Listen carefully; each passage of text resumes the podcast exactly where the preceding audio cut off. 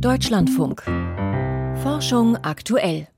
Vor gut vier Jahren verkündete der chinesische Forscher He Jiankui vor laufenden Kameras, er habe weltweit erstmals gentechnisch optimierte Babys erzeugt, mit dem Ziel, sie vor einer Ansteckung mit dem AIDS-Erreger zu schützen. Lulu und Nana, so heißen die beiden Zwillinge, und ihr Vater war und ist HIV-positiv.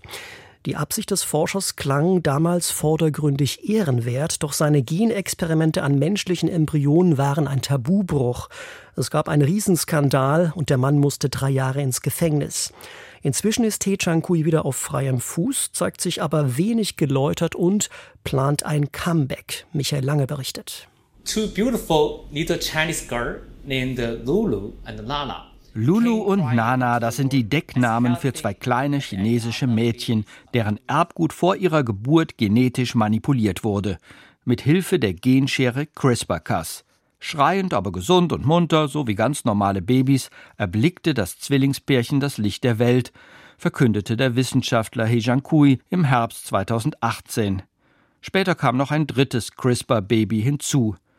Doch weil ihr Schöpfer wegen illegaler Menschenversuche drei Jahre lang in einem chinesischen Gefängnis saß, wurde es still um die genetisch optimierten Babys.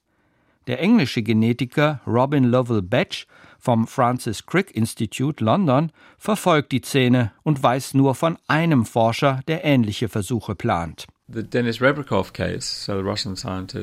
wir von dem russischen Wissenschaftler Denis Rebrikov erfuhren, meldeten wir das sofort der Weltgesundheitsorganisation. Und dort informierte man die russischen Behörden und forderte sie auf, die Forschung sofort zu stoppen. Denis Rebrikov wollte, wie He Jiankui, Babys durch genetische Manipulation vor dem AIDS-Erreger HIV schützen. Sein Projekt wurde jedoch von den russischen Behörden abgelehnt und angeblich nicht fortgesetzt. Das heißt aber nicht, dass er oder andere Fortpflanzungs- und Gentechnik-Experten nicht doch in den Startlöchern stehen, denn das Werkzeug der Gentechniker wird von Jahr zu Jahr besser und genauer. Das bedeutet, die Risiken sind nicht mehr so groß wie vor vier Jahren und möglicherweise bald beherrschbar, spekuliert Robin Lovell Batch.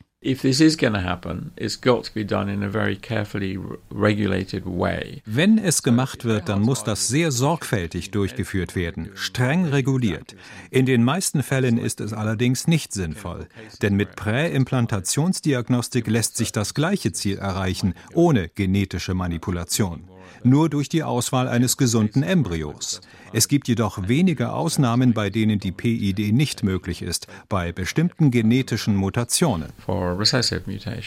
Wenn beide Eltern von einer rezessiven Erbkrankheit betroffen sind, also zwei defekte Gene besitzen, ist eine Präimplantationsdiagnostik nicht möglich. Das gilt für genetische Krankheiten wie die Bluterkrankheit oder Mukoviszidose. Wenn in Zukunft eine Therapie mit der Genschere am Embryo sicher durchführbar sein wird, wäre sie in den Augen mancher Wissenschaftler akzeptabel, so Lovell Batch. Offiziell wagt sich aber niemand aus der Deckung. Die Forschung könnte im Verborgenen stattfinden, vermutet die Ethikerin Alena Büchs von der Technischen Universität München, die Vorsitzende des Deutschen Ethikrats. Das kann nicht mehr in relevanten Journalen veröffentlicht werden. Es gibt ein Register für diese Art von Forschung. Und was dort nicht registriert ist, das läuft außerhalb der als seriös angesehenen Forschung.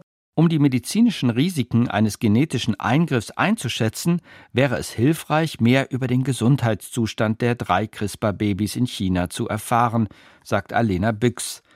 Angeblich wurden sie bis zu ihrem dritten Lebensjahr regelmäßig untersucht. Es müsste also bekannt sein, wie gut die Therapie mit der Genschere funktioniert hat. Die Ergebnisse wurden aber nie veröffentlicht, kritisiert die Medizinethikerin. Meines Wissens weiß auch niemand, wo diese Kinder sich aufhalten, wo sie leben.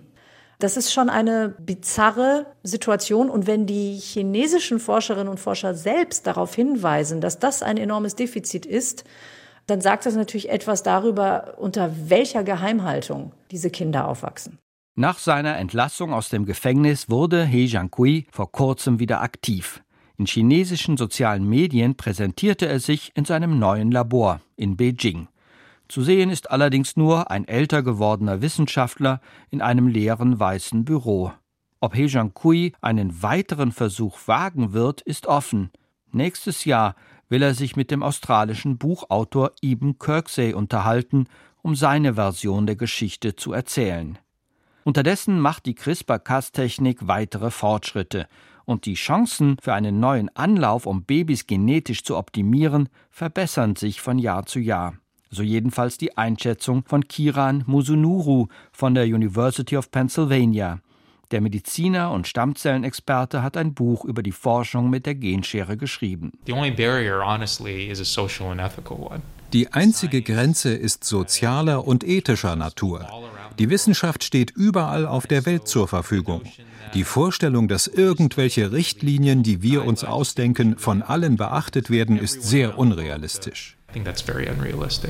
Ethische Debatten seien wichtig, betonen Experten bei Diskussionen immer wieder.